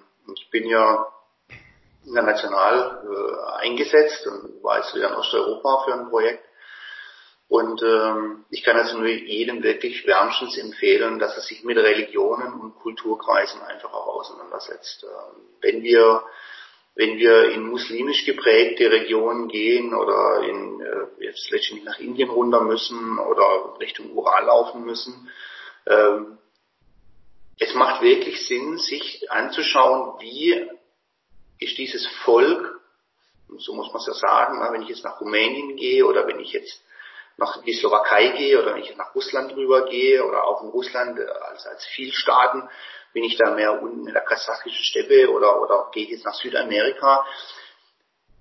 Wie sind die Menschen dort geprägt? Ja, wie, wie haben die sich über die letzten 300, 400 Jahre, wie ist es dort entstanden?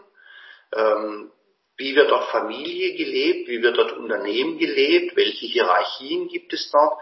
Ich hatte jetzt unlängst einen Fall, da äh, hat man gesagt, Herr Uhr, Sie sanieren uns eine Fabrik.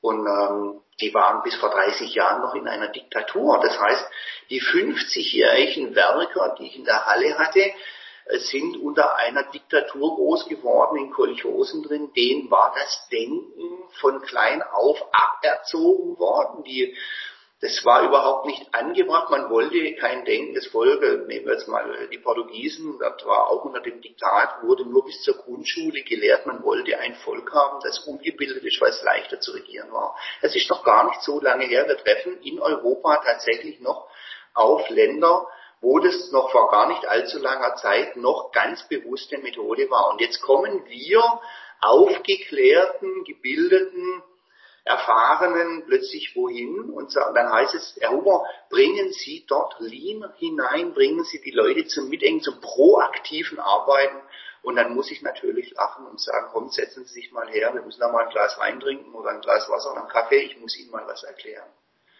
Diese Leute, wo Sie hier gerade von heute auf morgen Ihren Kopf umprogrammieren wollen, sind ein Leben lang unter einem Diktat groß geworden.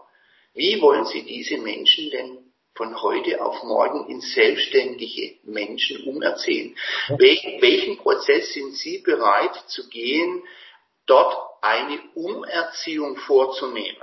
Oder jetzt gehen wir mal in muslimische Kreise hinein, wo Frauen wenig gegolten haben. Zum Glück ändert sich ja das international momentan. Aber eine Frau, die bis vor 20 Jahren oder vor 10 Jahren als Gebärmaschine am Herd zum Saubermachen gebraucht wurde und gesehen wurde, die wir heute in einem Prozess, in einem Unternehmen haben, zu sehen, dass diese Generation, die wir da haben, das vielleicht noch gar nicht kann und wir dort einen ganz anderen Ansatz prägen müssen oder setzen müssen, wie wenn wir jetzt nach Irland hochgehen oder nach Deutschland, nach Nordrhein-Westfalen in eine Fabrik, ja, wo wir diese Problematiken gar nicht kennen, dass äh, zwei Schweißer in einer Schweißerhalle nicht miteinander können, weil der eine Sinti ist und der andere Christ.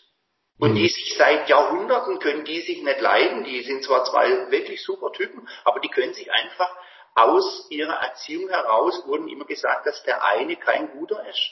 Das hat man beiden Seiten gesagt. Und plötzlich stehen wir da in einer ganz anderen Beziehung, dass wir sagen, setzt euch doch mal bitte erstmal mit den Menschen dort auseinander. Wie sind sie denn geprägt und was können wir aus dieser Prägung heraus denn überhaupt erwarten? Und was sind wir bereit dort zu investieren? Dass wir, ich sage es immer so schön, ihr wollt immer, dass wir diesen mitteldeutschen Hut international auf fremde Köpfe pressen. Das geht ja nicht. Das geht ja nicht. Mhm. Ja, also der, der Südbayer tickt ja schon ganz anders wie der Friese. Und da sind wir noch in Deutschland. Ja, das wollte ich ja. Kulturkreise auch innerhalb eines Landes, ja. ja das, ne? Und das hat eben auch was mit Kommunikation zu tun und, und wie wir mit unserem Kunden auch umgehen. Je nachdem, ich halte jetzt eine Anfrage, ob ich einen Lieferant, einen Stahllieferant in der Türkei entwickle, auditiere, ja, das mache ich natürlich gern. Aber wenn ich dort runtergehe, habe ich mich auf etwas ganz anderes einzustellen, ja, mit diesen Leuten, die dort ganz anders ticken, die sind ein ganz anderer ähm, Kreis, wie die dort Entscheidungen treffen. Dort sind die Patriarchen noch unterwegs, ja, die, die sich in ihrer Ehre verletzt fühlen, ja, wenn man, wenn man ihnen widerspricht. Also äh, ganz anders jetzt, wie wenn ich jetzt hier nach Freiburg fahre und, und nehme mir hier den Betriebsleiter und sage, Mensch, Ralf, ähm, das war aber nicht schlau, oder? Stefan, das war jetzt echt nicht schlau, ne? Das würde in der Türkei nicht gehen. Der würde mit mir keinen Tee mehr trinken. Ja. Das, darin liegt eben die Essenz, dass wir uns in unserer Kundenbeziehung eben auf etwas einlassen müssen. Ja. Wir müssen es aber vorher auch wissen. Da kann man nicht unbedarft zur Sache gehen. Zweites Beispiel, was du so schön hast, fiel mir ad hoc ein. In einem von unseren vielen Seminaren haben wir uns auch unterhalten, was ist Kundenorientierung. Und es ging um einen deutschen Kranhersteller in Süddeutschland, Kräne. Und ähm, dann meldet sich einer, äh, war, war so, ein, so ein Verkaufstraining, äh, war, war total toll, und dann meldet sich ein Kranverkäufer und sagt, Sie, Sie, wenn Sie mir das so erklären, ich habe von meinen Kunden dabei, wenn ich den in der Schulung drin habe, unsere neue Kräne des Interest, der schläft mir immer ein.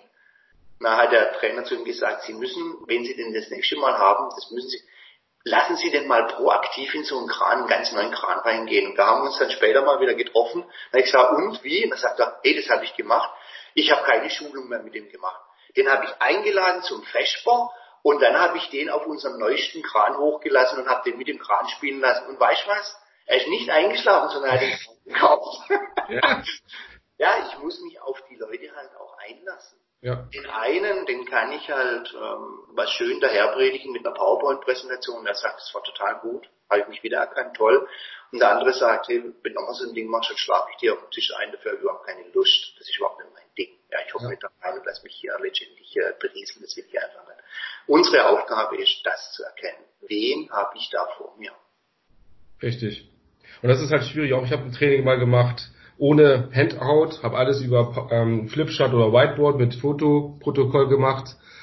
Und da gab es auch von zwei Teilnehmern, das waren zehn, die Rückmeldung, ich hätte mir gerne ein Handout oder irgendwie was gewünscht, wo ich durchblättern kann, Notizen machen kann. Ähm, und das ist halt genauso. Man kann es halt nicht jedem recht machen in der ersten Sekunde, aber sich darauf einzulassen, ja, danke fürs Feedback. Ähm, du kriegst das Fotoprotokoll immer vom Tag, du kannst es ausdrucken, du kannst es mitnehmen und du kannst es dann auch wieder am nächsten Tag verwenden, um nach, Nachnotizen zu machen, weil wir immer nacharbeiten.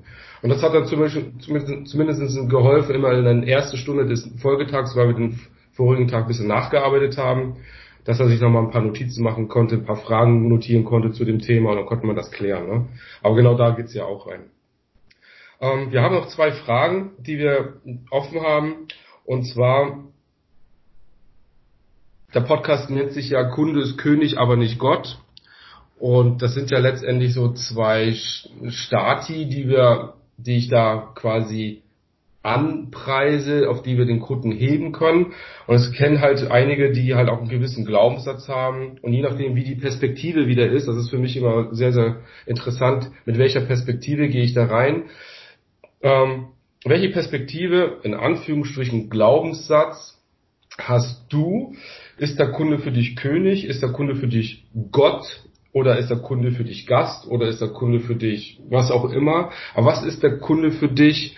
Ähm, also mit, mit welchem Leitsatz gehst du in deinen Service rein? Viele Unternehmen sagen ja, Kunde ist König, weil steht im Mittelpunkt. Und dann ja. gibt es welche, die sagen, aber wenn der König ist, dann hat er immer recht, dann muss ich den ja bedienen, hörig sein. Ich sage, es hängt immer von der Perspektive ab, mit der ich da reingehe. Also, aber das du. also dieser, dieser Glaubenssatz, der Kunde ist König, ähm, Kunde ist Gott, Kunde ist Gast, so wie die Frage ja gestellt wird. Ähm, ich verneine alles. Es ist weder das eine noch das andere.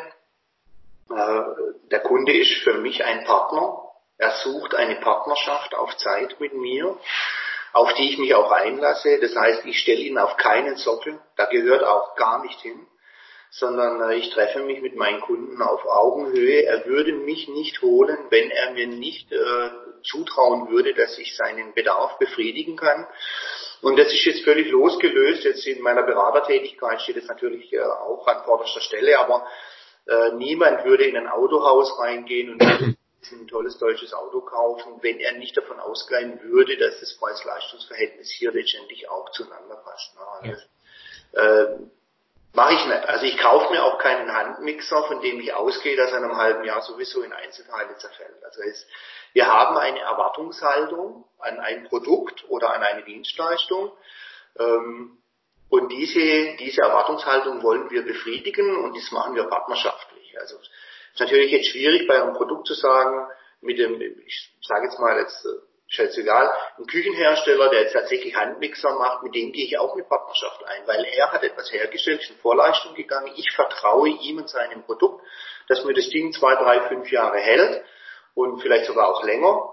Und ähm, dieses Vertrauensverhältnis belohne ich ihm letztendlich mit dem Verkaufspreis. Ich bin auch bereit, äh, unter Umständen etwas mehr zu bezahlen, wie das günstigere Produkt, dem ich ihm kein Vertrauen schenke, weil es mir funktionell nicht passt oder schickt nicht in der Hand oder, oder sieht gar nicht so aus, wie wenn es zwei Jahre halten würde.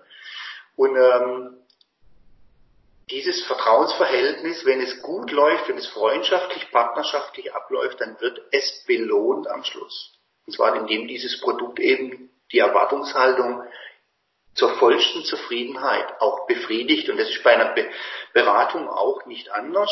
Ja. Ähm, ich verschmelze buchstäblich mit meinem Kunden. Das heißt, ich werde quasi ich versuche dieses Problem, was mein Kunde hat, diese Aufgabenstellung jetzt die Produktion äh, wieder effizient zu machen, äh, effektiv zu machen, Lean einzuführen, Projektmanagement einzuführen, Taskforce zu bilden. buchstäblich den Karren wieder aus dem Dreck rauszuziehen. Ich nehme diese Aufgabe als meine Aufgabe an. Ich identifiziere mich ganz mit meinen Kunden und spreche dann mit einem gefährlichen Wir. Der Standardberater sagt, Sie haben ein Problem und ich empfehle Ihnen diesen Weg zu gehen, dann könnte es funktionieren. Das tue ich nicht. Ich gehe in meinen Kunden rein und wenn ich in den Sitzungen drin sitze, dann sage ich, wir haben ein Problem und wir sollten das mit diesem Ansatz probieren damit mhm. wir dieses Problem vom Tisch bekommen. Das heißt, ich mache jetzt hier nicht Kläger und Angeklagter, sondern ich werde eins mit dem Problem und identifiziere mich auf diese Art und Weise, damit dass ich sage, ich bin Bestandteil der Lösung. Und somit kann ja der Kunde für mich weder Gott noch Gast noch sonst irgendwas sein, mhm. sondern der Kunde ist für mich Partner auf Augenhöhe, sonst würde das ja gar nicht funktionieren. Und dann muss dieser Wissenstransfer, der muss dann da eben laufen. Und oftmals muss man tatsächlich sagen, aus dieser Haltung, die ich da annehme, entstehen dann auch Geschäftsfreundschaften. Tatsächlich Geschäftsfreundschaften. So ja. wie wir es heute Morgen schon gesagt haben, dass die Leute eine Sehnsuchtshaltung einnehmen und sagen, wir möchten dich wiedersehen. Ja, ja ob man per sie ist. Ja. Wir möchten Sie oder dich wiedersehen und lass uns uns regelmäßig sehen und, äh, und, und unsere Zeit miteinander genießen, äh, auch außerhalb letztendlich dieser Geschäftsgeschichte. und sobald wir wieder ein Thema haben, kommen wir dann wieder auf dich zu. Das hat nichts mit Gott zu tun und das hat auch nichts mit König zu tun. Ganz und gar nicht. Ja. Vielen Dank. Äh, abschließend, weil wir haben ja jetzt auch schon eine gewisse Zeit sehr schön miteinander gesprochen. Aber es gibt noch eine Frage. Ähm, und jedes Mal, wenn wir in Kundenservice reingehen, gibt es ja auch immer einen Kunden aus meiner Sicht, der am wichtigsten ist. Und ich bin der Meinung, der wichtigste Kunde bist du für dich selbst. Bin, mein wichtigster Kunde bin ich. Und wenn ich, wenn ich es erstmal geschafft habe, dass ich fit bin, zufrieden bin, glücklich bin, begeistert bin, dass es mir gut geht, kann ich auch anderen Menschen überhaupt helfen, dass es denen gut geht. Also das ist so mein, mein Ansatz zu sagen, der wichtigste Kunde bin ich selbst und erstmal achte ich auf mich und wenn ich auf mich geachtet habe, kann ich überhaupt anderen ähm, was Gutes tun. Und dann ist halt die Frage, was tue ich denn auch für mich, damit ich überhaupt in der Lage bin, dass ich meinen, meinen Kunden helfen kann. Das heißt Fortbildung, heißt körperliche Fitness, Ausgeschlafenheit, wie auch immer. Du bist ja, ich denke, du bist ja auch dein wichtigster Kunde. Und was tust du denn für dich, damit du überhaupt in der Lage bist, diese Dienstleistungen, die du bringst, immer wieder von über Wochen und Monate bei einem Kunden, dass du die überhaupt erbringen kannst? Muss es aus unterschiedlichen Perspektiven sehen. Äh, machen wir meine Perspektive mal am Schluss, weil, weil wir Beratern eine besondere Position einnehmen. Aber jetzt nehmen wir mal, als erstes nehmen wir mal den Unternehmer an sich. Was empfehle ich dem Unternehmer an sich? Das erste, was ich grundsätzlich eigentlich allen empfehle, ist, dass man sich selber mal nicht so wichtig nimmt. Ja, das ist jetzt konträr, weil ich bin ja mein wichtigster Kunde. Was ich soll mich jetzt nicht wichtig nehmen, doch äh, wir nehmen uns jetzt mal nicht ganz so wichtig und zwar im Unternehmerischen. Ich sage oft zu Geschäftsführern oder zu CEOs, wann sind Sie eigentlich das letzte Mal draußen barfuß durch eine Wiese gelaufen, haben sich die Flasche Wein mitgenommen, ein Stück Käse, ein Stück Wurst, Weißbrot, irgendwas. Wann haben sich unter den Baum gesetzt und haben drei Stunden lang mal in eine Richtung geschaut und haben einfach mal nichts gedacht. Nichts. Kein Mobile Phone. Kein, kein Termin. Kein Notebook einfach nur, einfach nur mal die Gedanken schweifen lassen, wann hat sich Ihr Kopf das letzte Mal regenerieren können? Mhm. Abgesehen mal von einem 8-Stunden-Schlaf, wobei das ganz unterschiedlich ist. Äh, Edison brauchte drei Stunden Schlaf am Tag und hat gesagt, alles andere ist vertane Zeit. Äh, aber Einstein hat gesagt, wenn ich keine 8 Stunden Schlaf habe, dann ist mein Kopf zu nichts zu gebrauchen. Also auch dieser Regenerationsprozess, der ganz wichtig ist. Das Adrenalin steigt bei uns beim Arbeiten an. Das ist unsere Abwehr, unsere Angriffs- und Abwehrposition, die wir beziehen. Wir produzieren in, in unserem Körper Hormone. Und das muss auch wieder abgebaut werden. Und diese permanente Überpegelung von Adrenalin führt dazu, dass man auch Schlafstörungen hat oder dass man einfach keinen klaren Gedanken mehr hat, weil Adrenalin überdeckt auch vieles. Ja. Also wenn ich in diesen Kampfmodus gehe, wenn mich jemand provoziert, oder wenn, wenn ich etwas unter Druck machen muss, dann sind die Gedanken auch nicht klar. Wir nehmen jetzt mal ganz, den ganz großen Internet Riesen, der ja seinen Mitarbeitern Spielwiesen gebaut hat in einer äh, unvorstellbaren Art und Weise. Die arbeiten gar nicht mehr auf Termin, die arbeiten in Arbeitszielen. Zwischendrin kann ich mich hinlegen, schlafen, äh, Kicker, äh, Basketball machen, joggen gehen, äh, zusammen kochen, was weiß ich was. Also letztendlich immer wieder den Körper auch in eine Regeneration führen. Aber nimm dich bitte im Unternehmen nicht so wichtig und nimm dir Zeit für dich. Nimm dir doch mal verdammt nochmal Zeit für dich und geh doch mal raus und regeneriere dich so. Das muss ich allen, die in Verantwortung stehen, einfach immer wieder auch als Berater sagen. Du wirst keinen guten, klaren Gedanken finden. Geh doch mal raus in den Wald oder geh mal nur bergauf wenn du nur bergauf gehen würdest, also mal zwei Stunden lang, würdest du feststellen, dass du einen meditativen Aspekt hast und plötzlich deine Gedanken frei werden. Es fällt wie Schuppen vor den Augen weg, was man falsch macht, ja. Es sind so einfache Methoden. Und äh, das muss ich natürlich allen, die in der Verantwortung stehen, erstmal äh, erklären und sagen, mach das bitte. Das ist, wenn ich jetzt im Angestelltenverhältnis bin, auch nicht anders. Wenn ich hier ein total engagierter Angestellter bin oder Angestellte bin, dann muss ich auch sagen, bitte geh mit deiner Ressource, erkenne deine Ressource bitte. Was ist deine Ressource? Wie siehst du dich? Mhm. Reflektier dich bitte mal und dann fange mal an, mit deiner Ressource auch zu haushalten. Es ist völlig ja. falsch zu sagen, aber ich will in die Gehaltsklasse und ich will, nein, das ist völlig falsch. Du hast ein Leben und du hast eine Ressource und du hast eine Belastbarkeit. Und wenn du mit der falsch umgehst, dann wirst du gar nichts erreichen sondern über Scheitern. Geh du anständig mit dir um und wenn nicht mehr zu erreichen ist wie das, was du kannst, dann hast du deine Grenze erreicht und werde damit bitte glücklich. Und lass dich nicht über Konsum oder irgendwas zu fast zu verleiten, was du einfach auch nicht leisten kannst. Nicht jeder von uns muss ein Learjet fliegen und es muss auch nicht jeder von uns den größten Sportwagen fahren. Man kann auch mit anderen Dingen sehr, sehr viel mehr glücklich sein. Das ist auch wissenschaftlich bewiesen, dass er geben viel glücklicher macht, wie letztendlich zu nehmen. Und kennen wir ja alle die Spiele. Auch das muss einfach mal gesagt werden. Wie gehst du als Angestellter mit deiner Ressource um? Und jetzt kommt ganz am Schluss natürlich meine eigene Position. Wenn ich bei einem Kunden ins Thema reingehe, dann mache ich das ja nicht ähm, das ganze Jahr. Meine ich mache immer Management oder Beratung auf Zeit. Das sage ich, ich habe immer zwischendrin auch wieder Pausen und das ist die Besonderheit auch jetzt bei mir. Wenn ich ein Jahr lang tatsächlich bei einem Kunden bin und dem wirklich helfe, dann arbeite ich 24-7 für den. Aber wirklich, brauche wenig Schlaf, bin gepusht und möchte, so wie ich es erklärt habe, den Kunden schnell auf Kurs bringen. Aber, jetzt kommt das große Aber, das widerspricht erstmal dem, was ich gerade eben gesagt habe, aber jetzt kommt ja das Schöne bei mir. Nach einem Mandat nehme ich mir Zeit für mich. Mhm. Ich mache dann alles, was mir Spaß macht. Ich nehme mir Zeit für mich. Ich modelliere, ich koche, ich schlafe aus. Ich mache einfach mal ein, zwei, drei Wochen einem auch mal nichts. Ja, das sagen die anderen. Ich mein Jahresurlaub. Ja, Jahresurlaub gibt's bei mir zum Beispiel gar nicht. Mhm. Ich nehme Pause dann, wenn Mandate es dementsprechend einrichten. Kinder sind erwachsen, ich kann mir das leisten. Wir kriegen das privat auch organisiert. Aber ich nehme mir natürlich Zeit für mich, um loszulassen, rauszugehen. Ich genieße Weiterbildungen, wo ich plötzlich zum Schüler wieder werde, nicht mhm. zum Trainer. Also ich wechsle die Position vom Frontmann wieder zu dem, der sich hier letztendlich aufschlauen lässt oder zumindest mal schaut, ob er noch auf Kurs ist mit dem, was er da erzählt.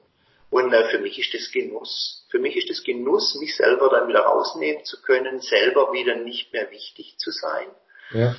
Und dann habe ich so viel Kraft und Energie, dass ich auch in das nächste Mandat reingehen kann und kann da wirklich wieder nonstop arbeiten. Warum ist es bei mir auch nochmal ein Unterschied? Mein Job erfordert, dass ich zu meinem Kunden gehe. Die wenigste Zeit bin ich zu Hause, wenn ich ein Mandat habe. Ich bin dann viel in Hotels oder in, in, in Businesswohnungen drin. Und was sollte ich abends auch hinsitzen und Fernsehen schauen, was ich ja sowieso nicht gern mache. Ähm, ich arbeite dann eben lang und äh, habe auch Spaß daran, das darf man jetzt nicht falsch verstehen. Ich bin dann so in der Aufgabe drin, dass ich mit einem Eustress letztendlich an die Arbeit rangehe und befriedigt dann auch ins Bett liege und schlafe, weil ich eine Ausarbeitung, eine Analytik fertig habe und dem nächsten Kunden wieder einen Schritt weiterhelfen kann, ihm zeigen kann, wo letztendlich äh, Potenzial da ist. Und es befriedigt so ungemein, dass man das dann auch gerne länger macht, also 12, 14, 16 Stunden am Tag. Ich weiß ja auch, dass wenn die Leute alle dann glücklich sind und ich kann gehen, dass ich ja dann alles wieder anders machen kann. Ich habe dann wieder Zeit für mich und das ist wahrscheinlich deine Frage auch beantworten. Ja, ich bin selber auch mein wichtigster Kunde, aber immer nur auf Zeit. aber ich nehme sie mir natürlich. Das ist ganz ja, super. Vielen, vielen Dank. Ich glaube, auch für den Hörer, für dich, der, jetzt die Folge sich angehört hat, viele, viele interessante Dinge gehört. Also ich kenne ja den Stefan einige Zeit, aber solche Gespräche bringen auch mich immer wieder mal ins Grübeln. Ähm, paar Notizen gemacht, weil ich auch wieder was für mich mitgenommen habe, weil ich es sehr, sehr spannend finde. Ich hoffe, du hattest viel, viel Spaß bei dieser Folge. Äh, sehr ausführlich und hoffe, dass du da einiges mitgenommen hast, lieber Hörer oder Hörerin. Äh, freue mich dann auf die nächste Folge mit dir und sage dann Dankeschön und auf Wiederhören.